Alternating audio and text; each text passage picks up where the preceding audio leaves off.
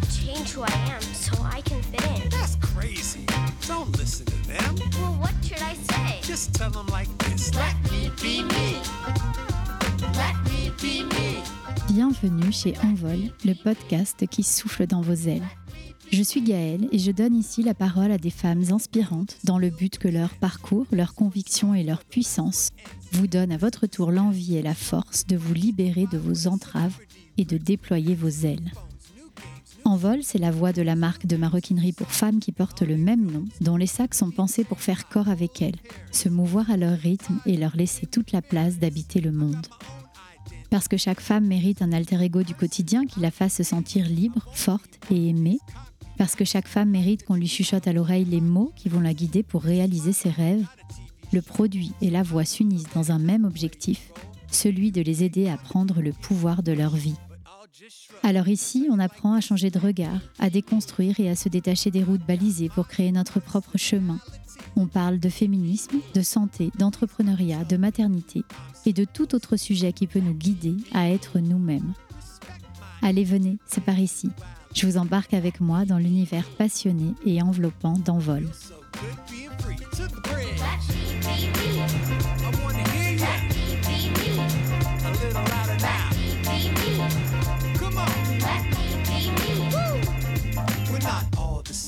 Elle aime regarder passer les inconnus dans Paris. Elle aime poétiser leurs faits et gestes et leur imaginer mille vies. Elle est une magnifique raconteuse d'histoires qui chérit sa liberté, bien plus que sa sécurité. Elle vivait une vie bien rangée, mais un jour a compris qu'il fallait basculer. Basculer pour recommencer à vibrer et être plus alignée. Basculer pour prendre son envol vers la vie dont elle avait inconsciemment toujours rêvé. Elle, c'est Sarah, la créatrice du fabuleux compte Instagram French Bon Temps, dont les vibrations parisiennes vous emmènent pourtant bien au-delà de la capitale. Après une classe préparatoire et un parcours de plusieurs années dans la finance, en banque d'investissement, elle a senti qu'elle n'était plus à sa place, qu'elle se déconnectait peu à peu de cette réalité qui ne lui correspondait plus. Elle a alors quitté son job et après avoir cheminé et tâtonné, s'est finalement construit une vie professionnelle sur mesure, à son image. Aujourd'hui, elle met son talent instinctif pour l'écriture et la poésie au service des prestations digitales et de com qu'elle réalise pour des marques. Elle fait du coaching en entreprise et aussi parce qu'elle a eu envie de transmettre que c'était possible de vivre la vie dont on rêvait. Elle a décidé de faire profiter de son expérience en créant la Bascule Academy, le club des femmes qui osent changer de vie. La Bascule, c'est un podcast qui raconte les parcours de vie de celles et ceux qui ont osé. Ce sont aussi des rencontres physiques autour de petits déjeuners et d'apéros et des formations en ligne pour aider celles qu'ils souhaitent à se reconnecter à elles-mêmes et finalement se reconvertir. Bref, la Bascule Academy donne toutes les clés nécessaires aux femmes qui veulent reprendre le pouvoir de leur vie. Alors celle à qui petite fille on disait tout le temps d'arrêter de rêver et qui a aujourd'hui compris qu'il valait mieux, plutôt que d'arrêter, trouver les bonnes personnes pour rêver avec elle Celle dont les émotions passent plus facilement par la plume d'un stylo ou les touches d'un clavier que par une grande discussion. Celle qui a compris l'importance d'être soi-même pour maximiser ses réussites et qui s'applique à le transmettre aux autres. Celle qui continue de douter régulièrement malgré la beauté et l'utilité de ce qu'elle crée chaque jour et qui trouve du réconfort dans les musées et un bon repas, celle qui sait changer de casquette plus vite que son ombre et qui s'épanouit dans la diversité des activités que lui offre chacune de ses journées. Sarah, la créative, la flâneuse, l'amoureuse du beau, a accepté de passer derrière le micro d'envol et je peux vous dire que j'ai adoré cette rencontre. Avec Sarah, on a parlé de changement professionnel, mais aussi de l'impact que cette bascule implique pour les autres facettes de notre vie. On a parlé des meilleures façons de se reconnecter à soi-même et de valoriser ses zones de génie pour trouver son job idéal. De l'état de flow, des concepts de réussite et d'échec, des principales peurs qui empêchent une grande majorité des personnes de se lancer, alors qu'elles le souhaiteraient pourtant. On a aussi parlé des notions de sortie de zone de confort, de prise de risque et de la confiance en soi comme d'un entraînement. Et comme Sarah est sympa, elle a également bien voulu philosopher avec moi autour de l'inspiration, de l'intuition et de ce que veut dire pour elle réussir ou rater sa vie. En réalité, je crois que le fil rouge de cette conversation était bien la mise en mouvement. Alors j'espère qu'elle vous boostera dans vos envies et vos défis, présents ou à venir. Allez, c'est parti. Avec Sarah, aujourd'hui, on souffle dans vos ailes, alors écoutez bien attentivement, déployez-les, et envolez-vous.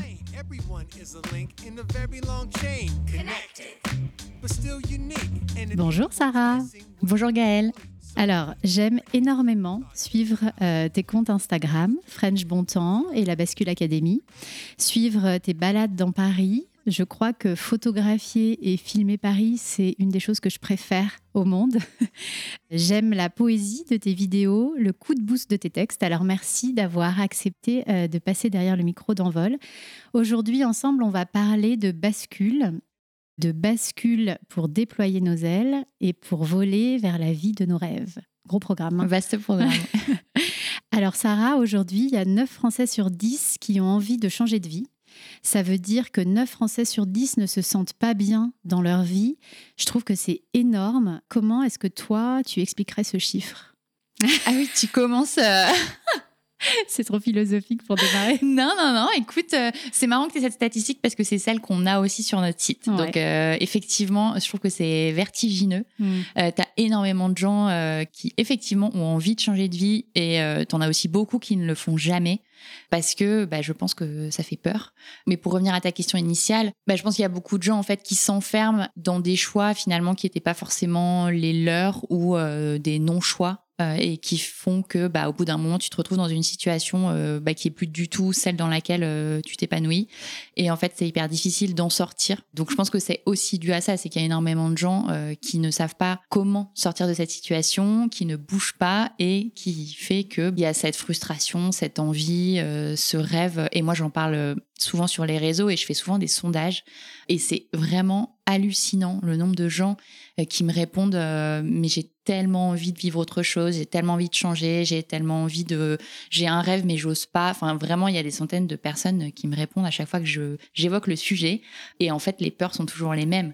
C'est euh, la peur de pas y arriver, euh, la peur euh, financière, la peur euh, du regard des autres. Enfin, c'est toujours ces peurs-là qui font que ces gens ne bougent jamais. Et en fait, en même temps, euh, le point de départ pour savoir ce qu'on veut faire dans la vie, c'est de se connaître soi-même. Et euh, malheureusement, moi, j'ai l'impression que c'est pas ce sur quoi on insiste dans notre enfance. Alors après, les choses changent et certainement que la génération qui vient est différente de notre génération à nous. Mais autour de nous, j'ai quand même l'impression qu'il y a un bon nombre de personnes qui sont un peu déconnectées d'eux-mêmes, qui ne savent pas forcément vraiment qui ils sont, quelles sont leurs aspirations profondes. Comment tu as fait toi et comment est-ce qu'on peut revenir à, à soi Comment on sait en fait ce qu'on a envie de faire, tu vois? Ouais, moi je suis euh, vraiment l'exemple parfait de ça, de la personne qui était déracinée euh, complètement euh, de son intuition, de son moi intérieur. Et c'est hyper difficile parce que je pense que comme tu le dis, effectivement, dans l'éducation, dans plein de choses dans la société, on t'apprend pas du tout à Mm. t'écouter. Euh, on t'apprend plutôt à euh, bah, être bon à l'école, euh, à être dans la rationalité, etc. Et très peu à savoir te reconnecter à ton intuition ou à tes sensations ou à tes émotions. Et du coup, quand on t'a jamais appris à faire ça, c'est hyper difficile de commencer à le Mm. faire à 25 ans, à 30 ans ou à 40 ans. Et donc, pour répondre à ta question, moi, j'ai commencé ce process il y a assez peu de temps. En fait, suite à bah, mon changement de vie, euh, je pense que c'était aussi beaucoup lié à ça. C'est le fait de pas s'écouter pendant euh, Ouais. 30 ans Mm. et en fait euh, de te dire un jour mais qu'est-ce que je fais là? D'avoir cette espèce de dichotomie entre euh, ce que tu ressens et ce que tu fais vraiment et du coup je pense que là je me suis dit ok il faut vraiment reprendre les bases et c'est là que j'ai commencé ce process mais qui est hyper long et je pense que de toute façon tu finis jamais d'apprendre ouais, à te sûr. connaître Mm. euh, et j'ai testé énormément de choses, dont beaucoup de choses qui n'ont pas fonctionné. Je pense que déjà, un, c'est très difficile de le faire uniquement seul. Ah, Euh, donc, il y a mhm. des techniques que tu peux faire, euh, tu vois, des petits exercices, euh, de te poser des questions simples. Enfin, moi, souvent, ce que je conseille, par exemple, c'est au moins de revenir à des choses très, très, très basiques. Quand tu es vraiment perdu, que tu sais pas t'écouter, c'est au moins de te dire qu'est-ce que j'ai envie de porter ce matin? Euh, qu'est-ce que j'ai envie de manger, qu'est-ce que j'ai envie de faire ce week-end? Enfin, vraiment revenir à des choses qui te font plaisir, mais très très simples. Ça, c'est vraiment la première étape. Et après, je pense aussi que ce qui est très utile, c'est de t'éloigner de ton quotidien aussi parfois, de te sortir, t'extirper de ton quotidien, euh, parce que c'est très compliqué quand tu es chez toi de dire bon allez je réfléchis sur moi Euh, Alors, je prends une feuille blanche. ouais c'est Ouais. C'est hyper difficile à Mm. faire. Et puis, tu as toujours un truc qui pop-up, tu vois, une lessive à Mm. faire, euh, quelqu'un qui va t'appeler, un truc que tu vois et qu'il faut absolument que tu fasses, que c'est super urgent. Donc, la deuxième chose, c'est vraiment d'essayer de prendre du temps pour toi, mais hors de ton quotidien, pour justement euh, prendre le temps de réfléchir à ce que t'aimes, à ce que tu as envie de faire, etc. Parce que c'est très difficile de réfléchir dans ton quotidien. Et la troisième chose que je te disais au début, c'est que je pense que c'est un processus que tu peux pas faire entièrement seul. Parce que parfois, pas forcément pour, que quelqu'un te dicte les choses, mais pour faire cet effet ping-pong, en fait, avoir quelqu'un qui, te fait dire des choses que tu ne peux pas sortir toi-même. Et donc, du coup, j'ai testé beaucoup de choses, tu vois, des psychologues, euh, des hypnothérapeutes, euh, des coachs dans différentes pratiques pour voir ce qui était le plus adapté. Et ça, je pense que c'est aussi très intéressant. Je pense qu'il faut pas hésiter à tester des choses, des, des pratiques euh, et voir ce qui fonctionne le mieux pour t'aider à avancer sur ce chemin. Oui, et en plus, on dit que tout ne fonctionne pas de la même manière pour tout le monde. C'est-à-dire que chacun trouve euh, la personne qui l'aide, quoi. Ouais, mais ça, c'est très vrai. Moi, par exemple, quand je suis allée voir la- l'hypnothérapeute, c'était sur le conseil de mon conjoint qui était allé la voir parce que ça avait transformé sa vie. euh, Parce qu'il était allé la voir pour, euh, je crois que c'était pour arrêter de fumer, quelque chose comme ça. Enfin, et vraiment, euh, enfin, ça l'avait transcendé. Il m'avait dit que c'était hyper efficace. Et du coup, je- pas du tout. et moi, j'y vais.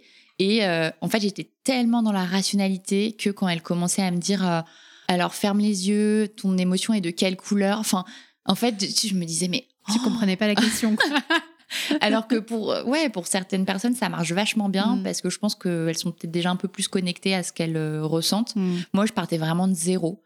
Enfin, ce qu'elle me disait, c'était du chinois. Je comprenais rien. J'arrivais pas à lâcher prise. Qu'en plus, je suis très dans le contrôle. Ouais. Et en fait, bah, typiquement, l'hypnothérapie, t'es censé être vraiment dans. Il faut lâcher. Exactement. Dans le lâcher prise, ouais. Donc, euh, ça dépend vraiment des gens. Et c'est pour ça il faut tester euh, beaucoup de choses. Et après, tu dis aussi quelque chose que j'ai bien aimé, une question que tu as proposé de se poser un jour et qui était qu'est-ce qui t'anime vraiment au quotidien? Qu'est-ce que tu pourrais faire sans qu'on te paye pendant des années? À quoi tu passes du temps alors que tu n'as pas le temps? Ça, c'est un bon exercice aussi à faire pour essayer de comprendre euh, ce qui nous anime, quoi. Ouais, ça c'est très vrai parce que parfois il y a des choses que tu fais sans t'en rendre compte et tu sais pas forcément que c'est ça que t'aimes faire ou, euh, ou tu te rends pas aussi forcément compte que quand tu ne les fais plus, ça te manque.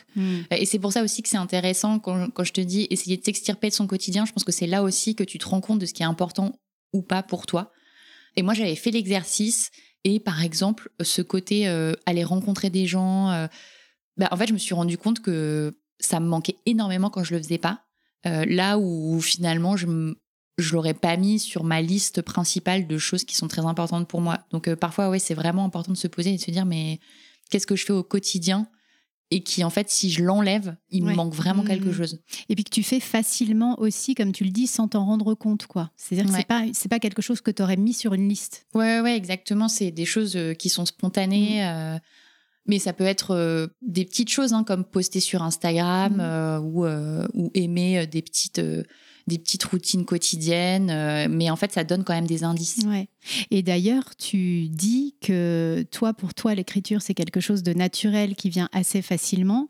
Et après, il y a le moment où tu te dis que ça vaut quelque chose, en fait. Mais comme c'est facile pour toi, au début, tu te le dis pas forcément. Alors que ça peut être quelque chose qui prend du temps pour d'autres. Ouais, ça c'est hyper difficile Mhm. aussi de valoriser, quoi. ouais, Mhm. de valoriser tes talents. Et d'ailleurs, moi j'ai eu beaucoup le problème au début quand j'ai commencé à faire euh, du consulting en freelance parce que du coup je devais vendre ce que je savais faire, de l'expertise, du conseil, de la création de contenu, etc. Et comme c'était très facile pour moi, j'arrivais pas du tout à le valoriser. Et heureusement, j'étais quand même bien entourée. Mais je me rappelle la première fois où j'ai dû euh, créer un podcast pour une marque. Et moi, du coup, je me disais, OK, ça, ça va me prendre 15 minutes. Ça, ça va me prendre une heure. Et donc, du coup, je vais facturer une heure et quart. et du coup, j'avais un ami qui me disait, mais n'importe quoi. Enfin, ça, si quelqu'un d'autre devait faire ce travail, ça lui prendrait pas une heure et quart. Donc, tu vas pas facturer une heure et quart parce que Mhm. déjà, il y a toute l'expertise que tu as accumulée Ouais, bien derrière. sûr. Il y a ton œil, il y a, enfin, il y a plein de choses. Et ça, c'est difficile Mhm. quand tu te rends pas compte de ce qui est facile pour toi. Ouais. Mais bon, c'est là-dessus qu'on dit qu'il faut aller en général. hein. Valoriser ses points forts, quoi, justement. Ouais, de effectivement d'aller vers tes zones de génie, Ouais, vers tes talents. Et après, moi, j'ai aussi l'impression que les choses qu'on aimait faire quand on était enfant, c'est un peu comme la vérité sur qui on est vraiment parce que, en fait, on n'était pas encore contaminé, entre guillemets, par les cases dans lesquelles la société veut potentiellement euh, nous mettre, par les projections que les autres peuvent avoir sur nous. Est-ce que tu as fait cet exercice aussi de te demander qu'est-ce que j'aimais faire enfant sans que personne ne me dise rien, quoi? Ouais, ça c'est très vrai. On a déjà enregistré des épisodes là-dessus sur se reconnecter à son enfant intérieur. Et c'est vrai que c'est un exercice qui est souvent fait par les professionnels et qui marche quand même assez. Du coup, je m'étais posé ces questions-là. Euh, et effectivement, ce qui ressortait, c'était bah, beaucoup l'écriture. Il y avait, j'ai énormément de cahiers griffonnés, Ah de ouais, tu vois, ça c'est fou. euh, ouais. Et aujourd'hui, c'est ce que tu fais, quoi. Et aujourd'hui, c'est ce que je fais, mais d'une forme un peu détournée. Différente. Mais euh, voilà, et beaucoup de créativité, beaucoup de musique, euh, beaucoup de, de flânerie, je dirais, Ouais. déjà, à l'époque. Et c'est vrai qu'après, effectivement, c'est une période où, vers 10-12 ans, où, en fait, dès que tu rentres dans l'adolescence, Ouais. euh, Tu tu, suis perds les règles. Ouais. Ouais, Mm. tu suis les règles. Tu as un filtre de société, en fait, qui s'applique. Mais la flânerie, c'est génial comme exemple parce que c'est quand même, enfin, je sais pas si c'est courant ou pas, mais c'est quand même assez spécifique. Et c'est vraiment ce qu'on ressent quand on suit ton compte euh, French Bontemps, quoi. La flânerie dans Paris, etc. Donc c'est fou, en fait, d'être revenu à ce que tu étais petite. Ouais, mais ça, c'est parti vraiment d'un truc où, euh, en fait, j'allais fermer mon compte Instagram. Tu vois, la vie, c'est souvent ça. Ouais, ouais, mais parce que ça commençait vraiment à. En fait, je me reconnaissais plus dans le Mm. contenu. euh, je galérais. T'avais tous ces dictates de il faut faire ci, il faut poster comme ça. Enfin, bon, bref. Et ça m'allait pas. Et je me rendais compte que j'étais pas fière de ce que je postais. Enfin, je me disais, oh là là, enfin, je le fais, mais vraiment. Et donc, euh, j'étais un peu à ce point-là. Et en fait, il y a eu le déclic quand j'ai posté cette vidéo sur le métro où je me suis dit, bon, de toute façon, tu vas fermer ce compte. Enfin. Autant faire un truc qui te fait vraiment plaisir. Et c'est là, du coup, que j'ai posté cette vidéo qui a énormément boomé, qui, que j'ai faite en sortant de soirée. Peut-être que ça aide aussi. C'est ça, il faut que tu boives, en fait, avant de préparer un compte. Mais euh, dans le dernier métro, donc ça devait être une heure et demie du matin, tu vois, dans un dernier métro parisien où euh, il y avait euh, un couple devant moi, bref, et je sais pas, ça m'inspirait énormément de choses et je me suis dit, tiens, je le poste. Et ce post a fait des millions de vues. Et je me suis dit, c'est marrant parce que, euh, en fait, c'est là où tu arrives à te reconnecter à ton intuition, enfin, à te reconnecter à ce que toi, tu as vraiment envie de faire et que tu filmes un truc qui te, juste intuitif, que tu as envie euh, de faire uniquement pour toi, que ça marche. C'est quand tu es dans ta singularité, finalement, on dit toujours on peut pas plaire à tout le monde. C'est quand tu es dans ta singularité que ça résonne certainement euh, aux yeux des autres, quoi. Ouais, et ça, tu le sens. Enfin, moi, en tout cas, je le sens au quotidien. Donc, sur Instagram, par exemple, Mm. tu vois, je sais, il y a tout le temps des vagues, hein, t'es jamais au top et tout, mais je sais qu'il y a des moments où je suis pas au top, je suis pas fière de ce que je fais, ça marche Et moins. ça marche moins. ouais. Ouais. Et Mm. dans la vie aussi, tu vois, quand t'es un- dans des prestations, dans la bascule, tu vois, quand je- il y a des phases où je me sens moins alignée avec ce que je fais, que je fais les choses plus parce qu'il faut les faire, parce que, eh ben, je sens que ça bloque. Et après, c'est dur de te remettre, de retrouver euh, le moment où t'es en phase. Mais en tout cas, euh, je pense que tu sens quand tu vas contre le truc par rapport à quand Ouais, euh, tu le sais en fluide. fait. Ouais. Mais c'est aussi pour ça que tu as besoin, quand tu dis pour se connecter à soi-même, il faut s'écarter de sa vie quotidienne. C'est souvent là que ça revient aussi. Quand tu forces, en fait, ça passe plus. Et quand tu laisses du vide dans ta tête, Ouais. euh, c'est aussi ça la créativité, en fait. Parce qu'en fait, tu crées tout le temps. Donc, euh, si ton cerveau fait pas de pause, il peut pas se, se recharger, se réinspirer euh, Ça, c'est pour créer derrière. Non, mais t'as c'est dur à raison. faire hein, au quotidien. C'est dur. Et tu vois, là, typiquement, je te parle, je suis dans cette phase où je sais que c'est brouillon, ça ne va pas. Enfin, je le sais, tu vois. Et donc, je me dis, bon, en décembre, il faut que je trouve un moment euh, pour prendre deux jours et euh, pour poser, faire que tout puisse justement se décanter. Mais comme tu dis, c'est pas évident. Mais d'ailleurs, on le dit, hein, sous la douche, en faisant du sport, c'est quand tu as lâché Ouais. que ça vient. Mais c'est justement le moment où tu pas envie de lâcher. Donc c'est là que c'est là que Ouais. c'est dur. Sous la douche, moi, j'ai un carnet parce qu'il se passe trop de trucs Ah sous bon? la douche. Mais comment tu fais? J'ai un, carnet dans ma salle de bain. carnet- Ah, dans la salle Ouais, de bain. parce que je sais qu'il y a mille idées qui me viennent sous la douche et que dès que je sors, euh, j'écris tout. T'oublies tout. Ah oui, non, si tu n'écris pas, Ouais, t'oublies voilà. tout. Ouais. Et alors, attends, juste pour revenir à l'enfance, euh, j'aimerais que tu nous expliques l'état de flow. En fait, je, je le relie à l'enfance parce que moi, j'ai des souvenirs d'enfance où je ne mettais pas de mots dessus, mais où typiquement, euh, tu vois, tu passes une journée entière à faire quelque chose, t'écoutes pas ta maman, tu vas pas manger, tu vas pas, tu réponds pas à ses appels parce que tu es sur quelque chose qui en fait est- te transcende entre guillemets. Ça, c'est quelque chose qu'on peut retrouver adulte aussi? Euh, ouais, d'ailleurs, j'en ai fait, j'en ai beaucoup parlé dans une masterclass que j'ai fait il y a pas longtemps sur comment trouver son job idéal.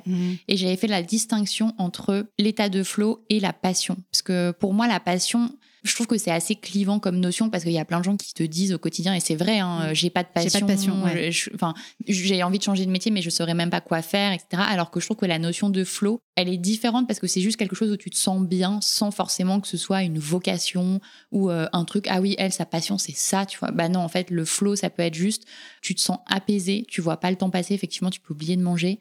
Euh, c'est un truc où euh, tu te sens dans le moment présent. Et en fait, ça arrive assez rarement. Mais je pense que ça peut arriver à, à l'âge adulte, ouais, bien sûr. Pour moi, il y a deux familles. Il y a celle où c'est quand tu es en train de faire quelque chose. Donc ça, souvent, c'est pour ceux qui sont créatifs, tu vois, quand tu es en train de dessiner, quand tu es en train de coudre, enfin, peu importe. Ça, ça arrive beaucoup. Et après, tu as une deuxième famille qui est un peu plus difficile à identifier, mais c'est plus les gens qui sont dans un état de flow euh, pour tout ce qui concerne les verbes. Tu vois, donc quand ils sont dans l'échange, quand ils sont euh, avec des gens qui les inspirent, tu vois, ça aussi, c'est pas forcément quelque chose que tu fais, c'est pas euh, une pratique, mais euh, il y a des gens qui trouvent leur état de flow là-dedans. Alors, on disait euh, en introduction que 9 personnes sur 10 voulaient changer de vie, mais en réalité, 64%, donc tu disais que c'était difficile hein, de basculer, 64% d'entre elles, ça je l'ai pris sur ton site, euh, n'ont pas encore osé sauter le pas, donc peu basculent finalement. Et tu as commencé à nous parler des peurs tout à l'heure au début. Euh, J'aimerais bien que tu nous dises, toi qui récoltes beaucoup de témoignages, euh, les principales peurs de ces personnes qui aimeraient euh, changer de vie mais qui le font pas. La principale, c'est quoi? C'est l'argent? C'est l'argent. Ouais, c'est Ouais. l'argent. Mais c'est pour ça qu'en plus, cette Mm. semaine, j'ai sorti un épisode là-dessus qui Ouais. était euh, J'ose pas changer de vie à cause de l'argent, parce que ça revenait tout le temps, tout le temps, tout le temps. Et je me suis dit, il faut vraiment faire un épisode dédié sur le sujet. Et en fait, ce qui est assez drôle, c'est que souvent, donc c'est ce que te disent spontanément les gens, mais en fait, tu te rends compte que c'est une peur euh, qui cache d'autres peurs qui sont beaucoup plus axées sur le psychologique, sur euh, la confiance en toi, le fait que tu penses ne pas y arriver. Donc en fait, tu te réfugies derrière, euh, bah en fait non, il faut que je paye mon loyer, etc. Mais quand tu creuses, tu te rends compte qu'en fait c'est la peur la, la plus importante souvent chez les gens. C'est pas forcément l'argent, mais c'est plus euh, la peur d'échouer aussi. Mais surtout en France, non? L'image qu'on a de l'échec en France qui n'aide pas, quoi. Bah, l'échec est vraiment diabolisé en France. Enfin, c'est vraiment honteux d'avoir échoué, là où dans des civilisations anglo-saxonnes, par exemple, bah, c'est plutôt euh, une bonne chose que tu aies échoué et euh, dans les entretiens d'embauche, c'est vraiment valorisé. Euh, parce qu'on se dit que tu as osé et donc ça montre quelque chose de ton caractère qui est positif. En France, c'est vrai que l'échec, c'est vraiment vu comme la honte ultime. C'est terrible, quoi. Ouais. Et donc, effectivement, ça stresse énormément les gens. Euh, là où moi, j'essaye vraiment de faire passer le message et euh, d'évangéliser sur, mais en fait, il faut échouer le plus vite possible. Enfin, échouer, échouer, échouer, parce que en fait, c'est par l'échec que tu finis par réussir. Et si tu regardes toutes les grandes histoires des entrepreneurs ou des créateurs et tout ça, ils ont échoué, mais tellement de fois avant d'arriver où ils en sont. Enfin, personne ne réussit du premier coup. Donc, euh, si tu as peur d'échouer, il se passera jamais rien. Mais c'est difficile hein, de faire sauter cette barrière psychologique. Bah, surtout qu'on a vraiment grandi, encore une fois, peut-être que ça va changer et j'espère, mais on a vraiment grandi là-dedans. Je veux dire, à l'école, euh, les notes, euh, enfin tout ça, c'est tout tourne autour de la réussite et de l'échec en fait. Alors que quelque part, ça n'existe pas. C'est presque inventé cette histoire de t'as réussi ou t'as raté. Rien n'est jamais euh, blanc ou noir. Et puis c'est vrai que les grands entrepreneurs, ils disent tout le temps, il n'y a pas d'échec, il y a que des apprentissages. Bon, après, dans Ça, la vraie vie, vrai. Oui, il y a quand même, tu Oui. vois, c'est la, c'est- c'est la sensation d'échec en fait qui est difficile à vivre. Quoi. Oui, et ça, c'est vrai que sur la notion de- d'apprentissage, c'est, je partage complètement l'idée parce que, en fait, tout ce que tu mets en place, c'est jamais perdu, en fait. Et c'est pas parce que ça marche pas pour ce que tu es en train de faire actuellement que tu pourras pas le réutiliser pour autre chose. Donc, ça, c'est vraiment, euh, enfin, je partage à 100%. Et après, ce que tu dis aussi sur, euh, y a, c'est pas blanc ou noir, mais c'est tellement vrai. Parce que ça peut être, euh, enfin, tu te fixes un objectif de chiffre d'affaires et tu l'atteins pas, mais ça veut pas dire que tu as raté, en fait. Ça veut dire que tu es un peu entre euh, ce que tu avais prévu et, euh, et zéro. Et euh, c'est pas raté, c'est juste qu'il y a des choses à améliorer, euh, il y a des choses que tu pas, que t'avais pas anticipées. Donc en fait, c'est jamais réussi ou raté. C'est juste que tu atterris quelque part et l'important, c'est de te mettre en mouvement et d'apprendre, en fait, Ouais. de jamais refaire les mêmes erreurs. Ouais, et de te mettre en mouvement. Et ça, l'action, moi, je m'en rends compte maintenant que j'ai entrepris, souvent, ça te sauve. C'est ça aussi, en fait. Et d'ailleurs, tu le dis, je crois, sur ton compte, euh, à un moment, c'est en fait, il faut faire le premier pas. Et une fois que tu t'es mis en mouvement, le reste arrive, en fait. Ouais. Et c'est vrai que même dans un quotidien d'entrepreneur, enfin, l'action, ça sauve. Quand tu sais plus décider, quand ton cerveau, il- tu avances dans une certaine direction et ensuite, tu, tu retombes sur tes pattes, quoi. Alors, tu as quand même toujours une phase de réflexion. Parce que bah, l'idée, c'est pas d'aller quitter ton boulot sur un coup de tête ou euh, de, euh, je sais pas, tu vois, mettre des milliers d'euros dans un truc sans avoir réfléchi. Donc, en fait, tu as toujours quand même cette petite phase où tu poses les choses. Mais en fait, ce que je dis, c'est qu'à un moment, à chaque fois, enfin, aux gens que je coach, c'est euh, il faut arrêter de cogiter. Enfin, une fois que tu vois, tu as bien posé les choses, tu t'es dit, OK, on va faire les choses dans cet ordre, c'est plus malin de faire comme ça, etc. À un moment, tu arrêtes de réfléchir et tu poses ta première action. Parce que sinon, en fait, tu, il va Tu jamais rien se réfléchir à passer. 10 ans. hein, Exactement. tu peux réfléchir. Donc, en fait, il faut surtout, dans cette phase de réflexion, te mettre vraiment une deadline. Te dire, Mhm. OK, je me laisse deux mois, trois mois pour vraiment euh. J'ai mis réfléchir. tellement longtemps, moi. tu dis deux mois, mais j'ai mis deux ans, tu sais. Ouais, mais après, c'est vraiment selon chacun. Après, l'essentiel, c'est que tu te sois mise en mouvement. Ouais, ouais. Mais après, il faut y aller. En fait, sinon, tu Ouais. repousses sans Tu le cesse fais pas. et tu te caches derrière des fausses excuses en disant, bah, non, mais j'ai. J'ai pas le matériel, ou j'ai pas la formation, ou je le ferai plus tard parce que c'est pas le bon moment maintenant. En fait, tout le temps des trucs Ouais, qui vont sûr. te faire ne pas agir. Bien sûr. Bien sûr. Mais le premier pas, c'est le plus dur. hein. Ouais, le premier pas, c'est le plus dur. C'est clair. Après, moi, je trouve aussi que la peur du vide, elle est assez difficile à gérer. Tu sais, celle qui t'empêche de quitter une situation sans avoir rien derrière. Par exemple, moi, quand j'ai quitté mon CDI dans un grand groupe, j'avais une formation, enfin, j'étais incubée à l'Institut français de la mode. Et en fait, je pense que je n'aurais pas quitté mon job pas, si je ne savais pas où j'allais aller en septembre. Et je crois que toi, tu as fait pareil, non? Tu savais, tu quittais quelque chose pour autre chose.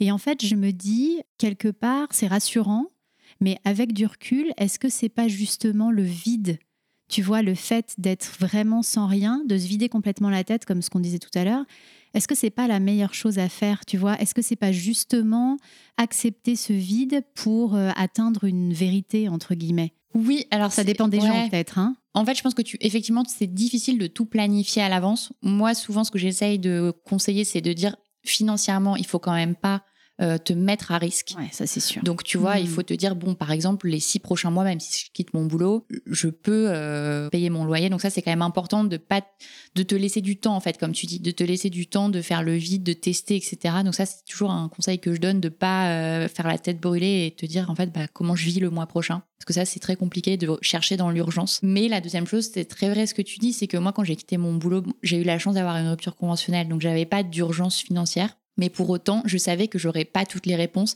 En fait, j'avais mille idées. Et je me suis dit, en fait, ça peut durer des années comme ça où je reste dans mon taf parce que euh, j'ai pas de plan très euh, détaillé. En fait, j'ai envie de faire mille choses. Et donc là, ce qu'il faut, c'est que je quitte mon boulot et que j'aille tester toutes ces pistes. euh, et tout va s'éclairer au fur et à mesure. En fait, c'est accepter que t'as pas toutes les réponses tout de Ouais. suite. C'est ça c'est difficile. dur. Ouais. Mais euh, en fait, parfois, les réponses, elles vont venir quand tu seras dans l'action aussi, et dans, et dans Mhm. l'échange, et dans le test. Et, euh, et donc, ouais, je pense qu'il faut avoir un peu les deux, tu vois, euh, pas te mettre en danger, mais en même temps te laisser le bénéfice euh, de cet inconnu. Et en même temps, est-ce qu'on peut vraiment changer de vie sans cette prise de risque? Enfin, tu vois, tu monter un projet à partir de rien, comme on l'a fait toutes les deux, c'est une prise de risque. La sortie de sa zone de confort, c'est une prise de risque. Mais en vrai, c'est souvent quand on est le plus vulnérable et qu'on accepte de se laisser aller qu'il se passe des choses, quoi. Bah, de toute façon, tu vois dans les stats que les gens se bougent à la fin du chômage, dans les trois derniers Ouais. mois. Oui, parce que tu n'as plus le choix. Ouais, Ouais. Parce que c'est Dans les comme trois derniers mois. que- non, mais c'est vrai, c'est ce que tu dis, c'est euh, la vulnérabilité qui te pousse à aller chercher des ressources en toi, en fait. Et là, tu te dis, OK, dans trois mois, j'ai plus de revenus. En fait, il faut que je sorte de ma zone de confort, il faut que je me mette en mouvement. Tant que tu as un an devant toi, tu vas aller explorer, tu, Mhm. enfin, mais tu vas pas sortir vraiment de ta zone de confort. C'est vraiment ce que tu dis. Je pense qu'il il faut que tu sois à risque pour te découvrir et pour aller chercher des ressources euh, que tu serais pas allé chercher sinon. Mm.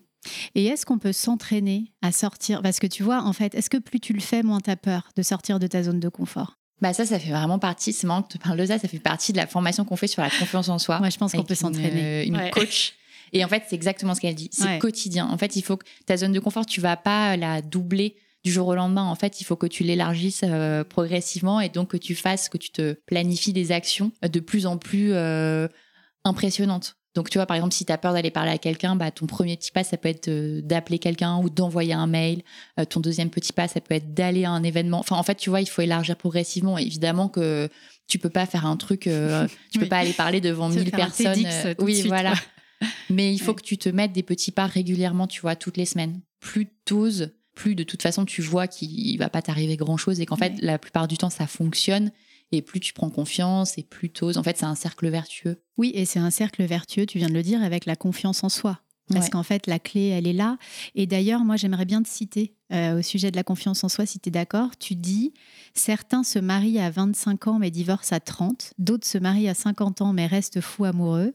Certains font de grandes études mais ne trouveront jamais le job de leur rêve. D'autres n'ont pas d'éducation mais deviennent millionnaires à 25 ans. Tu n'es ni en retard ni en avance. L'âge n'a pas d'importance.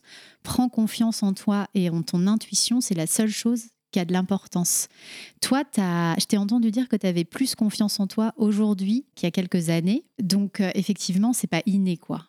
C'est pas non, inné. non, Tu l'as, tra- inné. tu l'as travaillé aussi. Avec une coach, Ouais. non, pas avec une coach. Euh, un peu des deux, mais tu vois, c'est jamais acquis. hein. Enfin, moi, il y a encore Ouais. plein de moments où, euh, où je, je m'auto-flagelle en me disant euh, c'est vraiment nul ce que tu as fait. Ou, enfin, et en fait, maintenant, ce qui, ce qui est intéressant, c'est que comme j'ai beaucoup travaillé là-dessus, j'arrive à stopper ces pensées. Hmm, Tu vois, je les ai encore, ouais. mais j'arrive à me dire ok, non, mais là, euh, ça, ça va mener nulle part, arrête.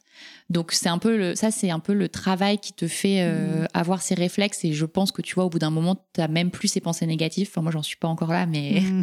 Voilà, je en pense cours. que euh, ouais. Mais effectivement, la confiance en toi, je pense que c'est la base de tout et c'est difficile en fait parce que dans ton environnement, tu es challengé en permanence par rapport bah, à ton entourage, euh, à ce que font les autres. Euh, et du coup, il faut toujours rester euh, stable sur tes appuis. Et parfois, bah, il suffit que tu aies un petit coup de mou, euh, que ce soit de morale, financièrement, ça se passe pas bien. et tu vois, et autour de toi, bah, les gens réussissent, etc. Ouais, Et aussi. C'est difficile de garder Ouais. ta ligne de conduite. Ouais. Donc, c'est vraiment un travail quotidien.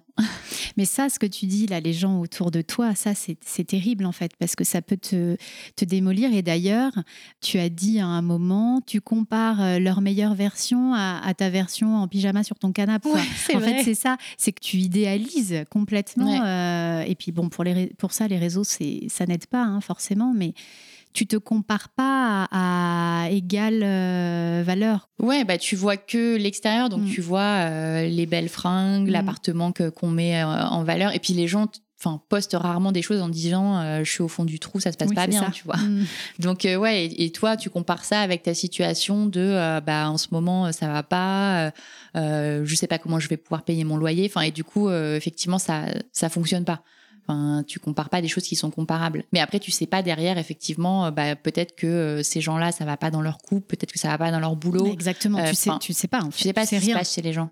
Et d'ailleurs, donc dans cette phrase, tu parles d'intuition. C'est quoi pour toi l'intuition? Est-ce que ça existe vraiment? À quoi ça correspond et comment tu l'écoutes? Ton intuition Ouais, moi, je, c'est, moi, Ouais. je suis Non, parce que c'est assez clivant en général. Ouais. Ce, ce- ce terme-là, donc euh, Moi, je fais beaucoup les choses par intuition. Il y a beaucoup de choses où j'ai du mal à le faire euh, ou à l'expliquer de manière rationnelle. euh, j'ai du mal à planifier. euh, tu vois, je, je- c'est marrant parce que par exemple, tu vois, quand j'enregistre le podcast, tu vois vraiment la différence entre les gens qui ont besoin de préparer les questions ah oui, ouais. euh, un mois à l'avance, Ouais. tu vois, qui sont très euh, et les gens qui disent non, mais euh, moi On- on y j'arrive. va et, comme ça, quoi. Ouais. Et donc euh, je pense que tout le monde a de l'intuition, mais tu sais l'écouter euh, plus ou moins. Et même moi, ça me sert vraiment beaucoup, même quand je rencontre des gens. Bah il y en a où je me dis intuitivement euh, ça ça passe pas il y a un truc tu vois qui Mm. et du coup c'est marrant parce que c'est pas du tout tangible et pour autant ça guide énormément de tes choix dans ta vie quotidienne Et c'est comme ça aussi que tu as des invités qui te ressemblent hein, sur ton podcast. Enfin, tu vois, c'est aussi l'idée globale. Et alors, l'inspiration, on va rester dans les, dans les mots philosophiques anciens, c'est à la base du processus pour toi, parce que sur ta bio Instagram, c'est s'inspirer, oser, basculer. Qu'est-ce que tu entends concrètement par s'inspirer et comment, et comment tu t'inspires, toi? Moi, c'est vital. Moi, j'ai Mhm. vraiment besoin de m'inspirer énormément. Mais en fait, quand je dis m'inspirer, c'est pas forcément euh, de gens, mais euh, ça peut être, tu vois, de lieux, euh, d'ambiance, euh, de beau, de ce que tu vois au quotidien. Moi, j'ai vraiment besoin sans arrêt de voir des choses, de sentir, d'expérimenter. Et ce qui revient beaucoup sur le podcast, c'est qu'en fait, je me rends compte, et à la base, je l'avais pas fait pour ça, mais les femmes qui écoutent, elles me disent merci parce que c'est cette inspiration qui me booste, c'est d'écouter des gens parler, ça, enfin, ça m'inspire, euh, ça change des choses en moi et tout. Et je me rends compte à quel point euh, justement ce côté euh, inspirationnel est ultra puissant.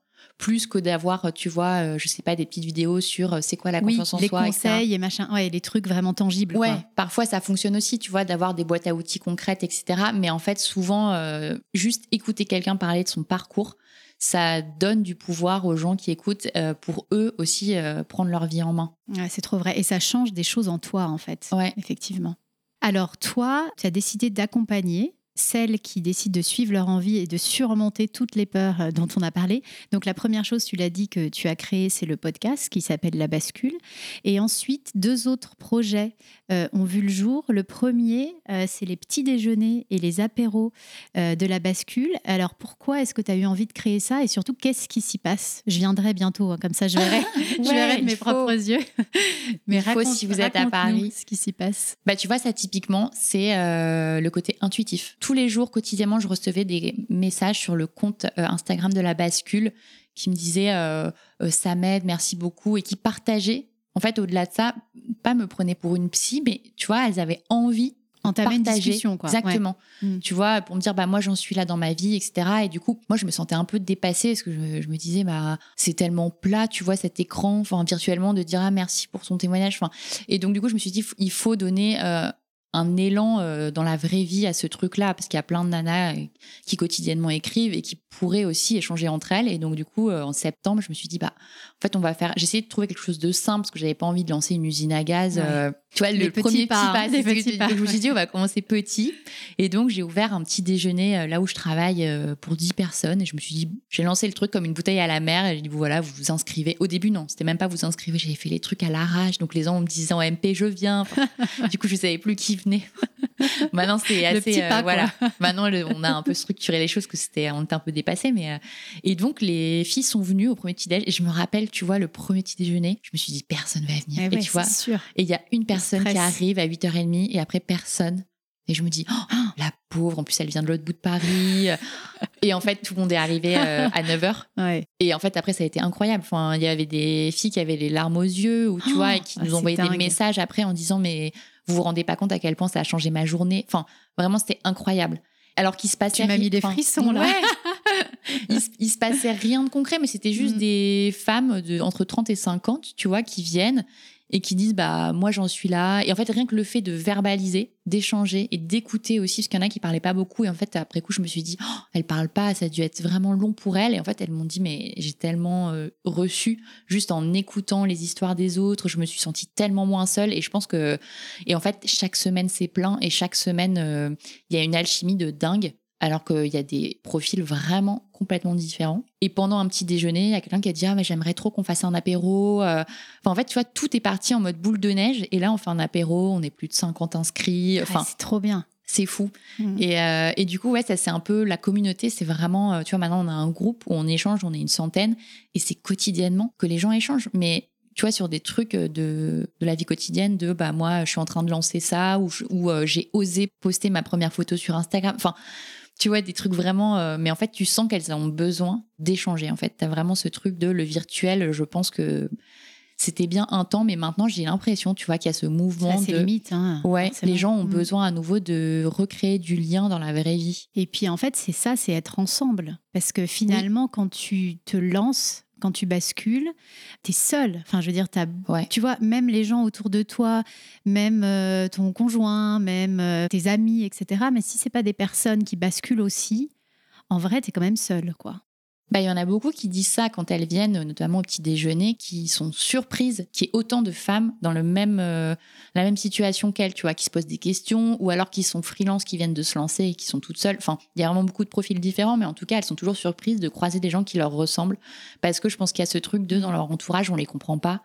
Euh, on comprend pas leur choix Ouais. et elles ont pas forcément euh, euh, le réseau nécessaire pour s'appuyer euh, et en fait on sait que c'est tellement important quand tu bascules d'avoir un entourage qui est stable euh, les bonnes personnes le bon réseau les bons appuis et, et du coup je pense que la communauté la bascule ça vient aussi en réponse à ça pour celles qui n'ont pas forcément un carnet d'adresses ou euh, enfin parfois c'est des choses toutes bêtes mais tu vois de pouvoir appeler quelqu'un et de lui dire euh, en fait là j'ai des doutes ou euh, là ça va pas euh, et que quelqu'un te dise non mais attends t'es sur la bonne voie enfin ça c'est ça ça n'a pas tout. de prix Ça et parfois t'as pas l'opportunité d'avoir ça Mm. Et l'entourage, tu le dis, c'est vraiment clé. Un changement de vie pro, c'est pas que un changement de vie pro. Surtout Non. quand tu bascules et que tu et que typiquement tu quittes une grande boîte ou que tu te lances à ton compte. En vrai, c'est un changement de vie global. Est-ce que tu penses que le fait de changer toi-même, tu perds forcément des gens sur ta route et t'en gagnes d'autres. Tu vois ce que je veux dire? Parce que tu- Ouais, le fait de changer, c'est obligatoire. ouais, c'est obligatoire. Ouais. Et il y en a même, euh, moi je l'ai expérimenté, mais où tu es obligé de le faire parce qu'en fait, sinon tu sens que ça te tire vers le bas. Ah oui, c'est ça. Tu vois, moi j'ai quitté Mm. un milieu qui était extrêmement aisé. Enfin, la finance, euh, du coup, tu as des salaires de fou, tu as des gens qui ont fait des études incroyables, qui ont des carrières euh, incroyables. Et quand tu changes de direction à un moment, du coup, bah, tu es plus à risque, t'as pas les mêmes problématiques. En fait, euh, toi, tes problématiques, c'est plus euh, développer ton business, euh, savoir comment tu vas payer tes factures. Enfin, tu vois, tu as d'autres choses, même si tu trouves un épanouissement et c'est ton choix et tu trouves énormément de choses. En fait, à un moment, tu- c'est compliqué pour toi de continuer à aller voir tes amis qui sont euh, dans la finance, qui sont avocates d'affaires et tout ça, parce qu'elles, elles n'ont pas les mêmes problématiques que toi et elles vont pas comprendre pourquoi tu es content parce que tu as fait un premier chiffre d'affaires à 1000 euros, tu vois. Ouais. Elles, pour elles, ça n'a aucun sens. Ouais. Et c'est pas méchant, mais du coup, moi, j'ai- euh, c'est vrai que je le conseille souvent aux gens, c'est de dire, bah, ne coupez pas forcément les ponts, mais peut-être que pendant un certain temps, Ouais, il va falloir poses, vous rapprocher de Mhm. gens qui ont les mêmes euh, problématiques que vous et qui vont pouvoir vous soutenir et euh, avec lesquels vous allez pouvoir échanger.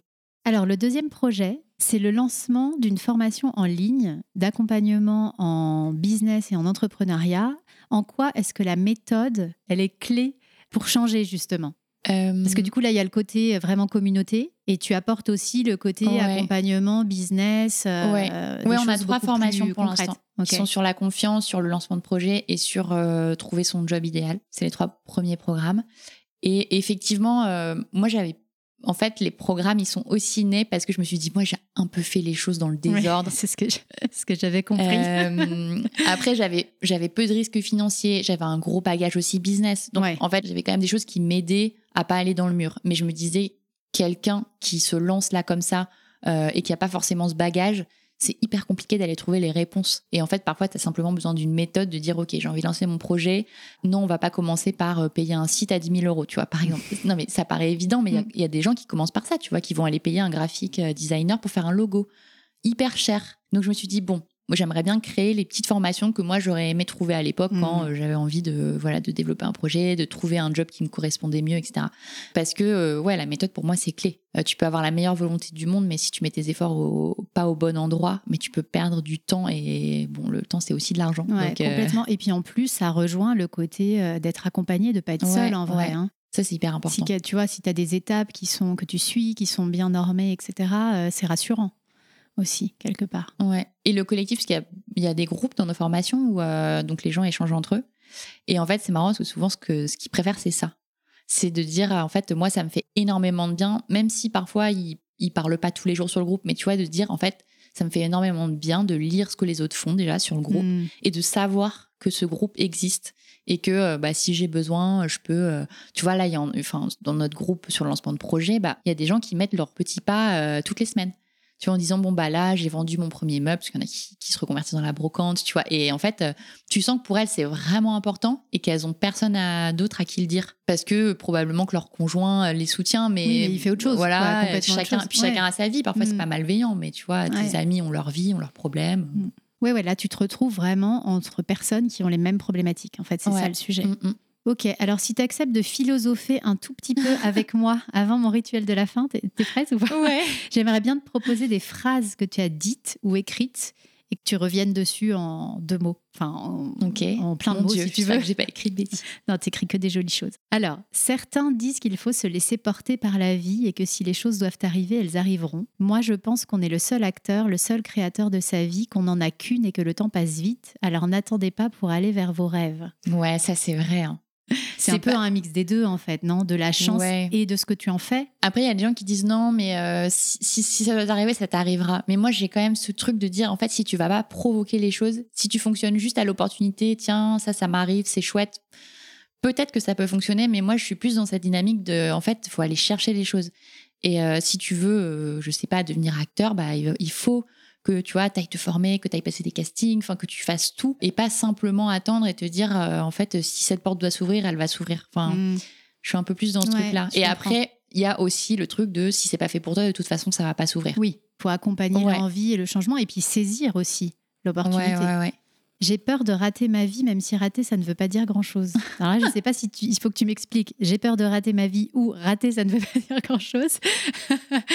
Qu'est-ce que tu aurais peur de rater bah, On a tous quand même une conception euh, d'une vie réussie. Et après, c'est ça qui est compliqué. C'est de dire, est-ce que ma conception d'une vie réussie, en fait, c'est vraiment la vie dont je rêve? Ça, c'est compliqué de se détacher. hein, de... Moi, j'ai encore ce truc de... Et parfois, je me dis, non, mais ça n'a aucun sens. Mais tu vois, j'ai encore ce truc de me dire, bah, une vie réussie, ce serait d'avoir euh, un appart haussmanien, euh, euh, tu vois, d'aller en vacances à tel endroit, etc. Et en fait, après, je sais aussi au fond de moi que cette conception, même si je l'avais, je pense que je serais pas épanouie. Non, c'est pas la tienne en fait. C'est celle qu'on t'a ouais. construite, hein, que t'as construite. euh, Mais c'est tellement ancré. Enfin, c'est dur hein, de te défaire de ces croyances. euh. Mm.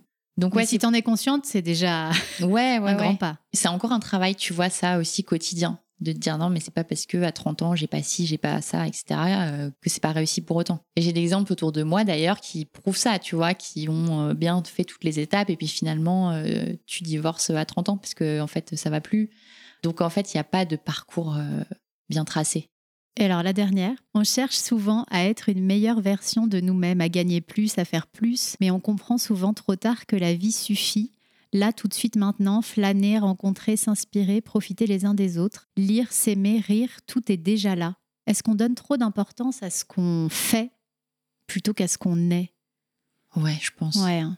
ouais, ouais on est beaucoup dans le faire en fait. Ouais, ouais, ouais, ouais. Mais ça, c'est pareil, c'est compliqué. hein. Moi, je suis vraiment, euh, tu vois, j'ai des automatismes euh, là-dedans et c'est hyper difficile, mais au quotidien. Tu vois, cultiver la gratitude, j'essaye, tu vois, tous les jours de le faire. Par exemple, ça m'aide à ça, tu vois, à me dire, en fait, euh, satisfais-toi de, ch- de chaque jour qui passe.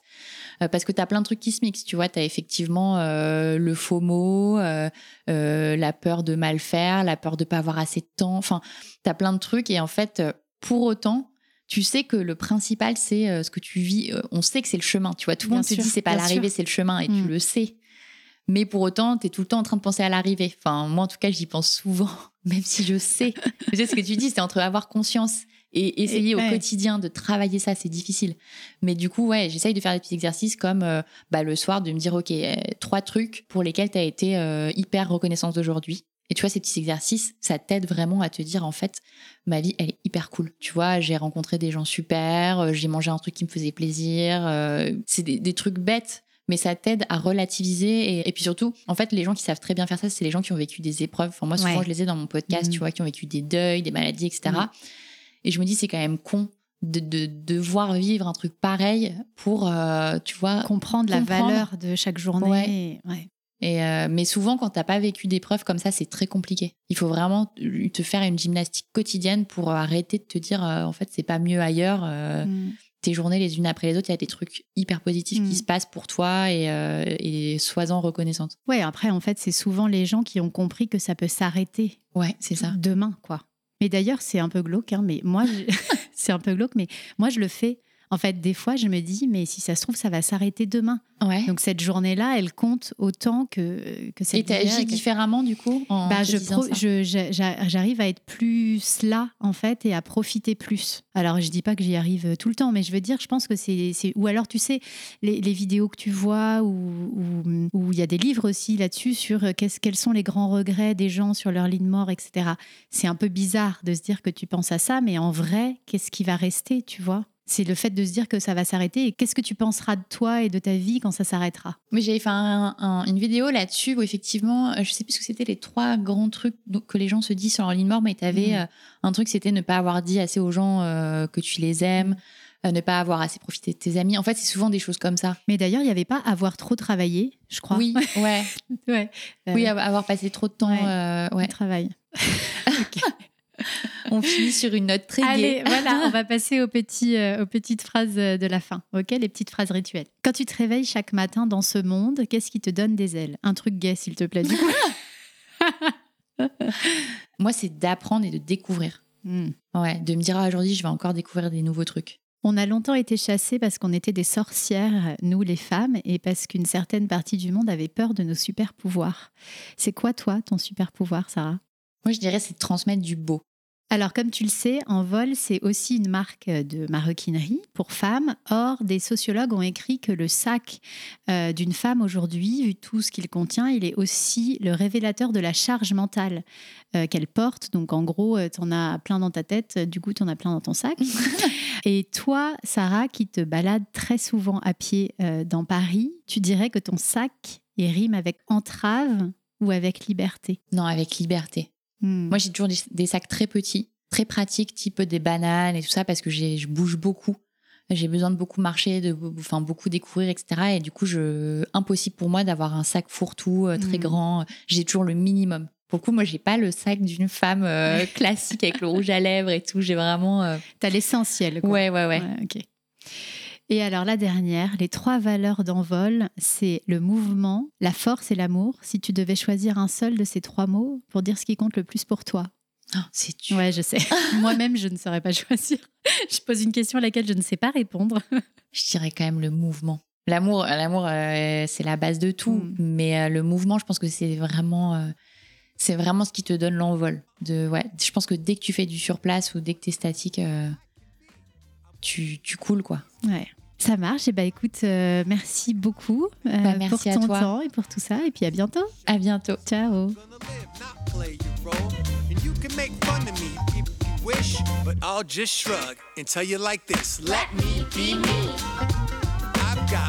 Voilà, c'est la fin de cette conversation avec l'incroyable Sarah qui, je l'espère, vous aura donné des ailes. Merci encore Sarah pour ta douceur, ta sincérité et la force que tu mets à défendre le droit à choisir de vivre sa vie pour soi-même et non pour les autres. J'espère que l'énergie que tu mets à partager ton expérience résonnera auprès du plus grand nombre de femmes possible. Si ce podcast vous plaît et que vous voulez le soutenir, n'hésitez pas à le partager sur vos réseaux sociaux, à vous abonner et à mettre des étoiles ou des commentaires sur vos plateformes d'écoute préférées. Et puis surtout, venez nous rejoindre sur Instagram sur envol.paris. Vous y trouverez, j'en suis sûre, beaucoup de force et d'amour, et qui sait peut-être aussi le sac de vos rêves. À très bientôt pour un prochain épisode, et d'ici là, prenez soin de vous.